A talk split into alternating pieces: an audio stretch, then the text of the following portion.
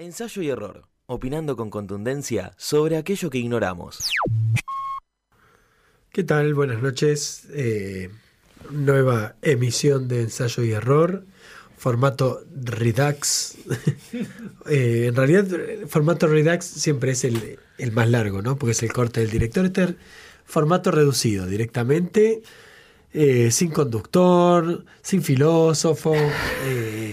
Eh, nada, una versión lo que pocket. queda, resabio. El ¿no? resabio. Lo que queda. Eh, sí, vamos a hacer eh, dos de cuatro, eh, por motivos justificados, los dos que no están presentes. eh, obviamente uno va a salir por teléfono, el otro no, pero bueno, veremos qué sale. Bueno, los aquí presentes somos Rafael Briano, aquí del otro lado de la mesa, y David Bresan, quien les habla, y por supuesto Martín Colombo en los controles, que nunca falta. El día que falte, n- nadie nos va a abrir la puerta y vamos a faltar todo, ¿no? Sí, sí, es- sí. Eh, no sé si dije, es el programa 79, nos acercamos peligrosamente al 80. no sé cuánta más nafta tenemos, pero al 80 yo creo que vamos a llegar. Eh, el tema de hoy pareciera limitado, pareciera opaco, pero abre muchas puertas. El tema de hoy es la llave o las llaves. Está muy bien, queda también lugar a las cerraduras, ¿no? Sí, Este, a los cofres, podemos agarrar para todos esos lados. para muchos lugares. Eh, yo creo que tengo algunos ya preseleccionados entre lo más granado de la cultura occidental. Eh, pero no me quiero auto boicotear y auto spoilear. Eh, ¿qué, qué- qué asociaciones rápidas se te, te surgen? A mí, Feliz Domingo. Ay, lo tengo anotado acá. el escritor Entonces, Plato Murphy. el. Somos de la misma generación. Recién viniendo para acá, eh, apareció Plato Murphy, la llave de la fortuna era, ¿no? La Sí. llave de la fortuna era, bueno, para- si hay alguien ahí eh, que es muy joven escuchando, no debe saber ni de qué hablamos, el programa de los domingos que conducía eh, Soldán, Silvio Soldán, que al final del programa estaba el segmento que se llama La llave de la fortuna.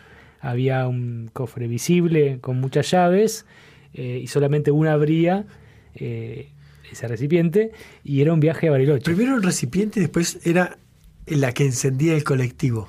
Ah, eso fue el final, esa parte ya no. que era perdí. tipo, si tu llave encendía el colectivo, el colectivo ya creo que ahí mismo agarraba y se iba para Bariloche. Directamente tenía el bolsito, ¿vos decís? ¿O Sí. era un mito? ¿Sí? Tenían que ir No, to- todos con el bolso. Eso decían al menos, ¿no? Habría que chequearlo. Está bien, pero puede ser, ¿eh? Sí, sí, sí.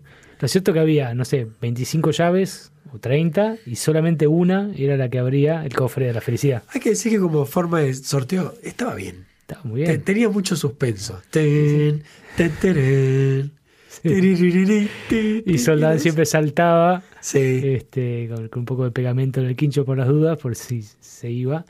Y, y además daba fe el escribano Plato Murphy de que eso era serio. Sí, era- sí, sí, sí. Eso era televisión verdad. Televisión, ¿verdad? Sí, sí, sí. Perdón. Así que es- esa es mi, mi primera asociación y yo imaginándome, era niño, qué llave elegiría, si me giraría. Yo creo que no. No, No estoy destinado a que la, a que la llave me gire. Hay que decirlo. Mucha suerte. Una de 30, una de 40, hay que tener mucha suerte. No, no, no. Es suerte, es ángel, es Destino, fortuna, destino. designio divino. Me hace pensar también en, si bien no es una llave, pero sí es lo que representa una llave, que es la imposibilidad de abrir algo, O la o posibilidad. la posibilidad. Sí. Eh, la, la fábula está ante la ley de Kafka, Epa, me mataste. Empezaste con Kafka. Muy bien. eh, no que es el, el campesino que va ahí a, a una especie de palacio donde tiene que resolver alguna cuestión. Eh, lo, lo voy a reinterpretar, ¿no? Pues no me lo acuerdo textualmente. Y en la puerta de ese lugar donde tenía que ir, hay una puerta cerrada y hay un guardia enorme y con mucha pinta de peligroso y una silla. Y el tipo pregunta y dice, bueno, usted espere acá. ¿no? Y, y cada vez que pregunta, ¿puedo pasar? El tipo no le dice nada, el tipo se queda sentado, sentado. Kafkiano. Pasan los años, Mm. Pasan los años, pasan las décadas, y finalmente todo arrugado y temblando, el tipo ya dispuesto a, a, volver a su casa, a morirse en su cama, digamos, se empieza a ir y antes de irse le, le pregunta al guardia, eh, nada, tipo, ¿qué onda? ¿Cuándo, ¿Cuándo se iba a abrir? ¿O por qué no abrían la puerta? Que se iba a la mierda. Y el tipo le dice, como que esa puerta estaba destinada para él y que en realidad tipo como que la podría haber abierto cuando quería. ¿No? Y las animó. Eh, de- Es Kafka, no, no, es New Age. Ajá. Entonces, no, no, no creo que haya una enseñanza al estilo hay que animarse o hay que desear o hay que ser rebelde o hay que obedecer, sino que es un poco de todo. Creo que lo, lo que a Kafka más lo, lo atraía y lo que mejor describe es justamente el sinsentido, El absurdo. la contradicción, el absurdo y, y- y no la moraleja, ¿no? Eh, finalmente por ahí el tipo se levantaba y, y trataba de traspasar esa puerta y el guardia le cortaba la cabeza. O sea, ¿cuál, cuál es la moraleja? Me parece que eso es lo bueno de Kafka. Y lo inquietante. No, no decía. que ¿Es no- un cuento corto?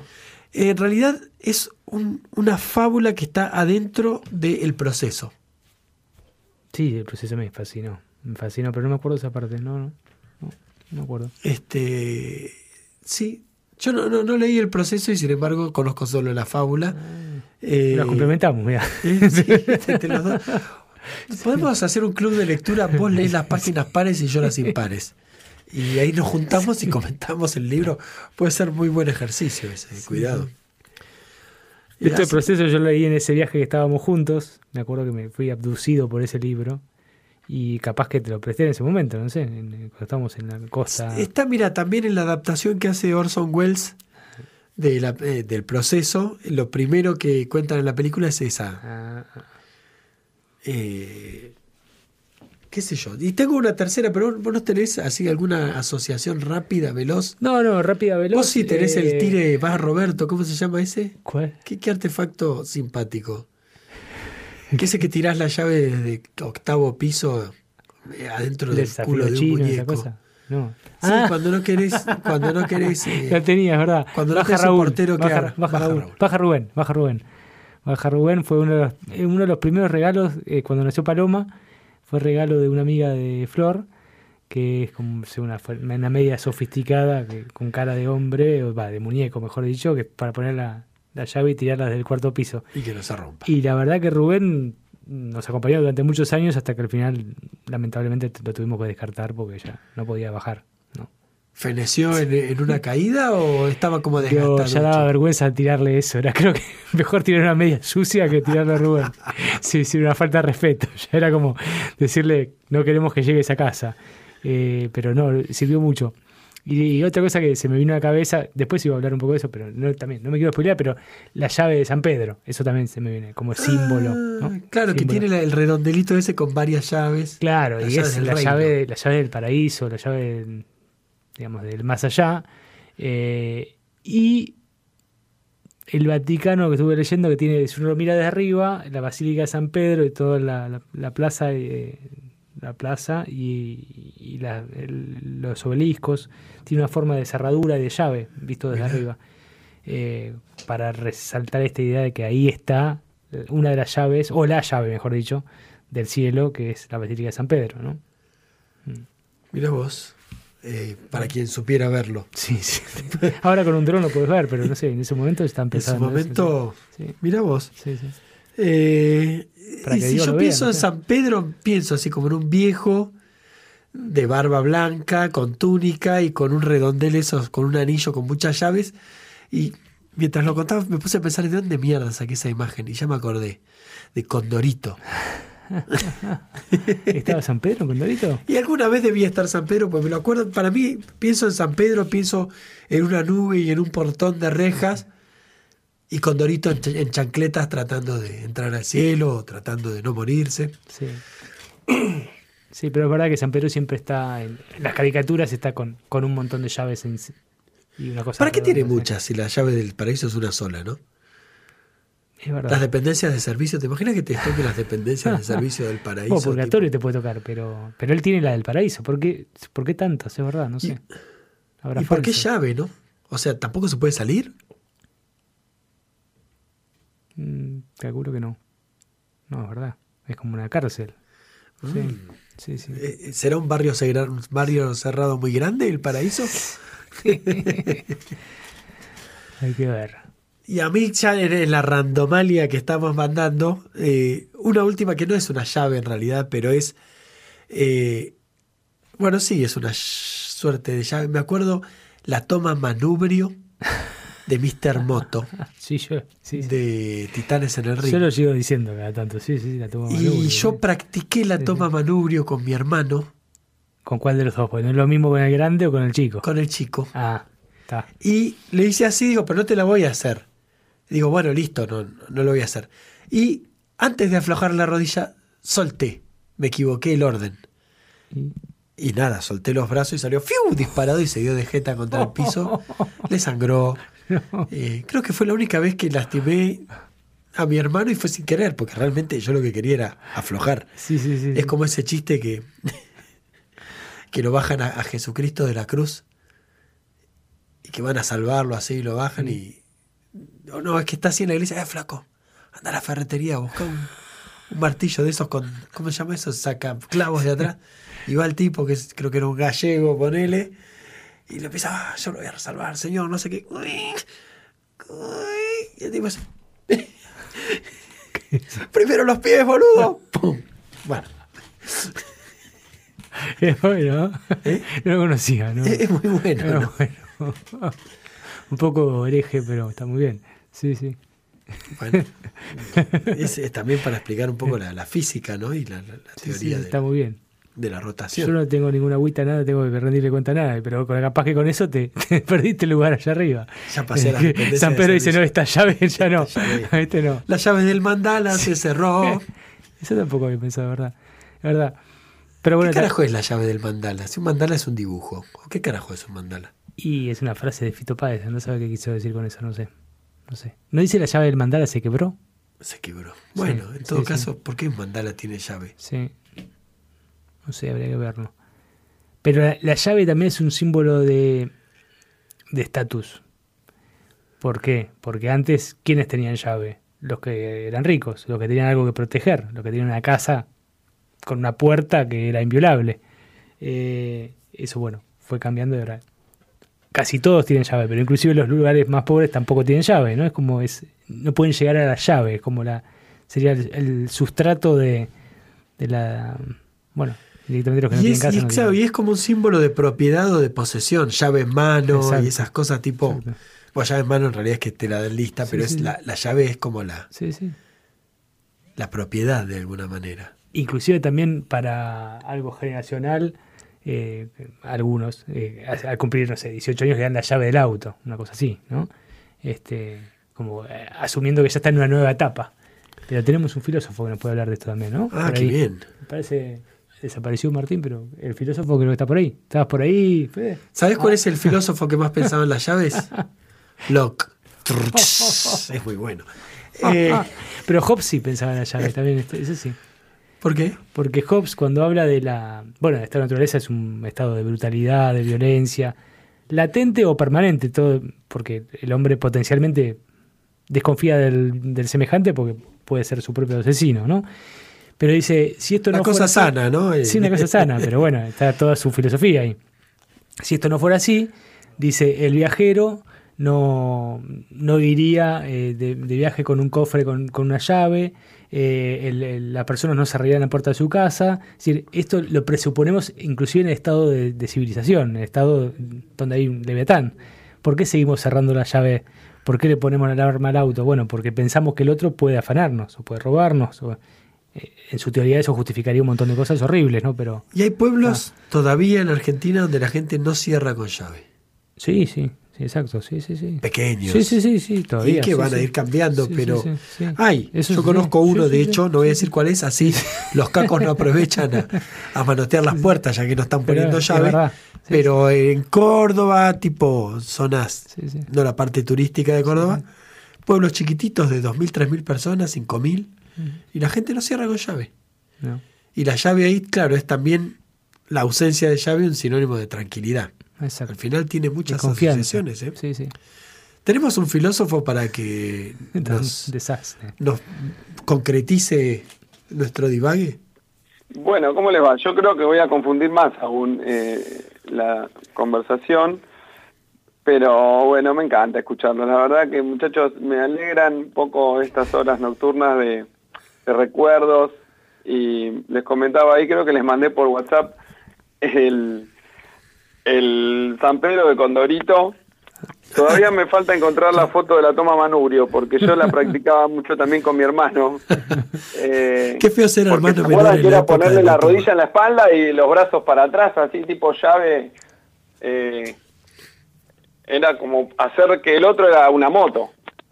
Sí, sí. Claro. Era más o menos así, era torcer todos los, los hombros para, para el- arriba, en realidad. ¿De quién llegaba, bueno. perdón, de la mano de quién llegaba Mr. Moto? A ver si se acuerdan. La canción, ¿qué decía? Mr. Moto. No, ¿qué? ¿Vos, Fede? Ah, no, me mataba. Llegaba con una, una mujer, era una, eh, ¿con quién era? De la mano de Cleopatra. Ah, bien, bien, Cleopatra. De la mano de Cleopatra. Se había levantado Cleopatra. Sí. Sí, sí, sí, me, acordé ahí, no me acordaba, Rafa, de la mano de Cleopatra. Pero tenemos bueno, toda. Escucha. Ahí está. Muy setentera, ¿eh? Sí. Qué grande. Que, que digan Cleopatra, por favor. El sonido. ¡Pum, pum, pum! Muy bueno, muy bueno. Qué perlas que nos encuentra así al instante nuestro operador, ¿eh? Qué fenómeno. Muy bueno, muy bueno. Bueno, vete.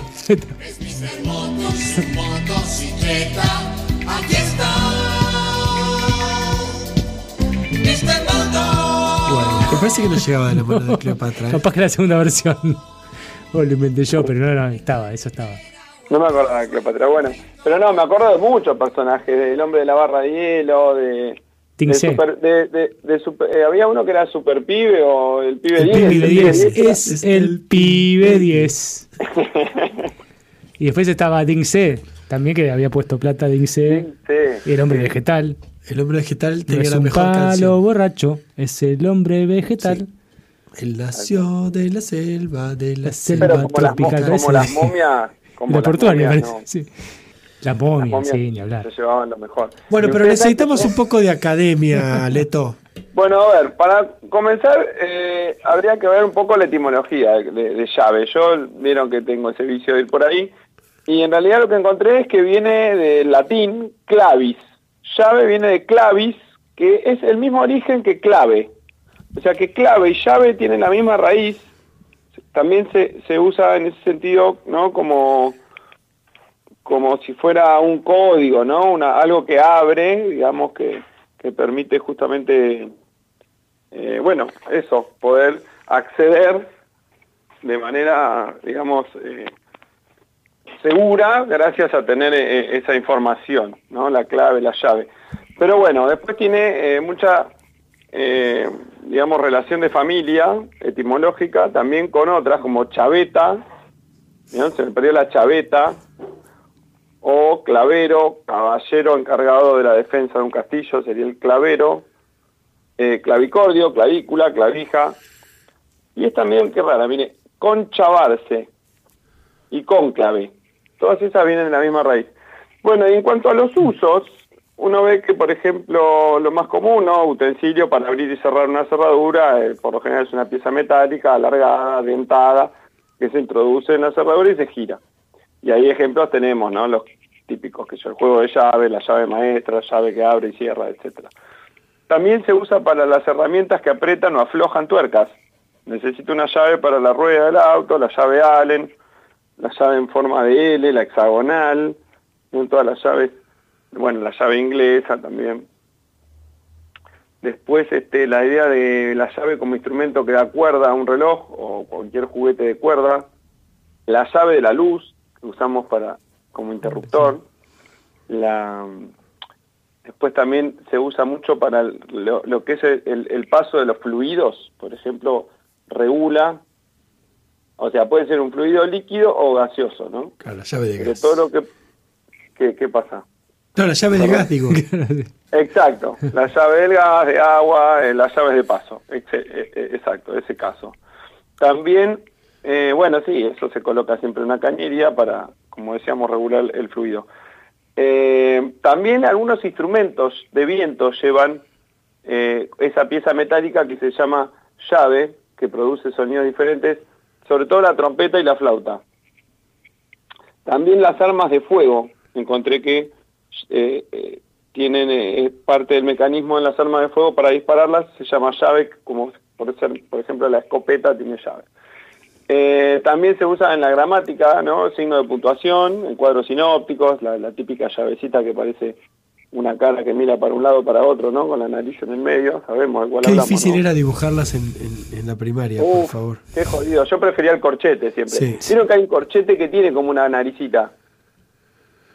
O sea, era una mezcla, una especie de llave cuadrada, digamos. Sí. O rectangular, o sí con rectas más que curvas. ¿vieron? Que la, es verdad, lo jodido era las curvas, siempre salía para el orto.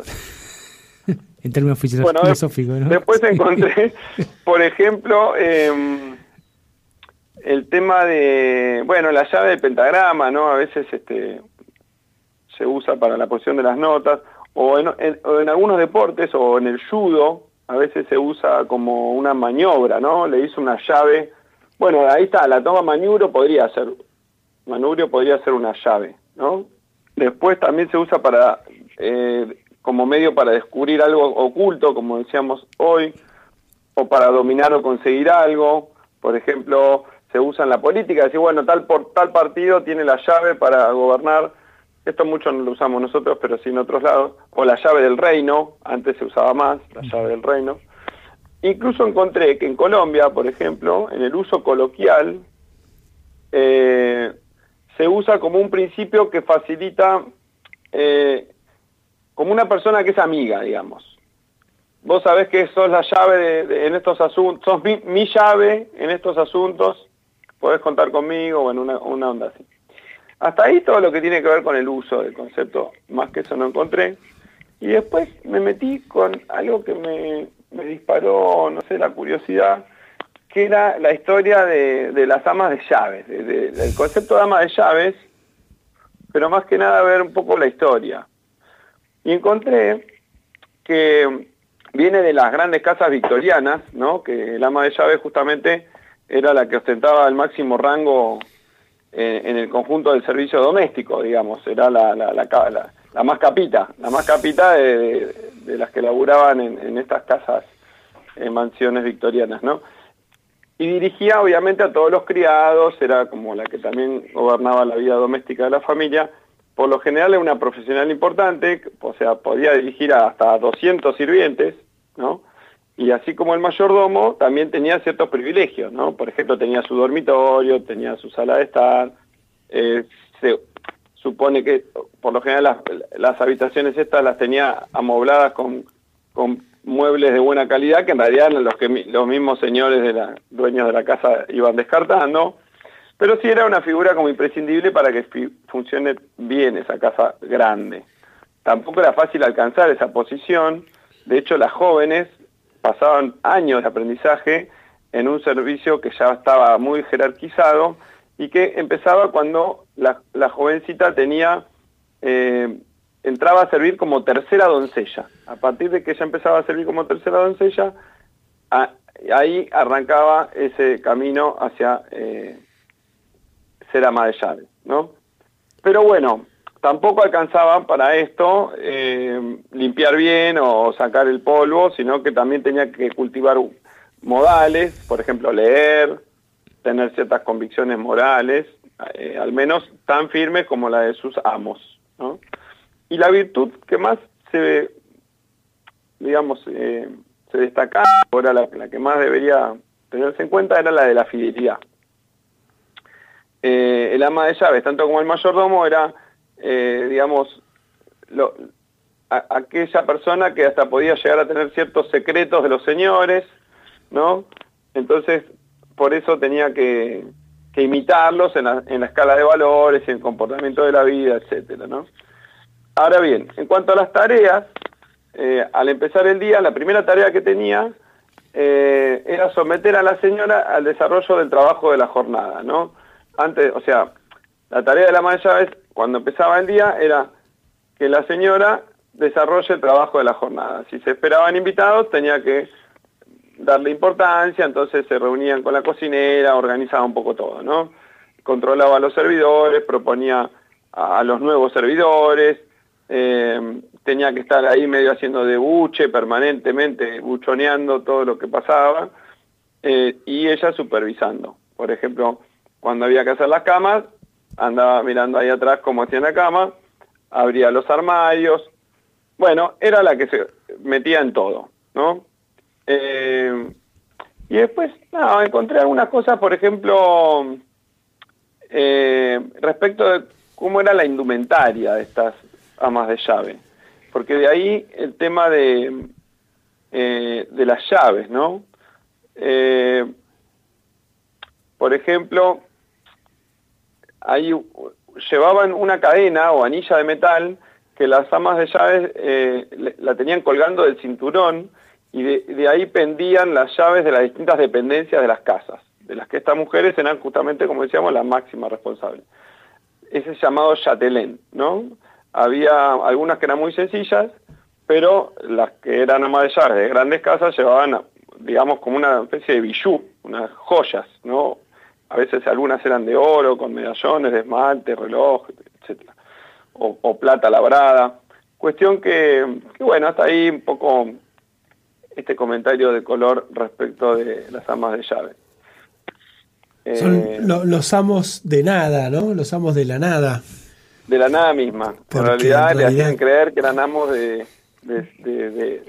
nada. Bueno, Como las amas de casa, cuando le decían amas de casa, tipo, ese es tu reino, no salgas. Pero los amas, de llave estaban, tenían por debajo mucha gente, como lo dijo sí, Bueno, por lo menos de esos eran amos.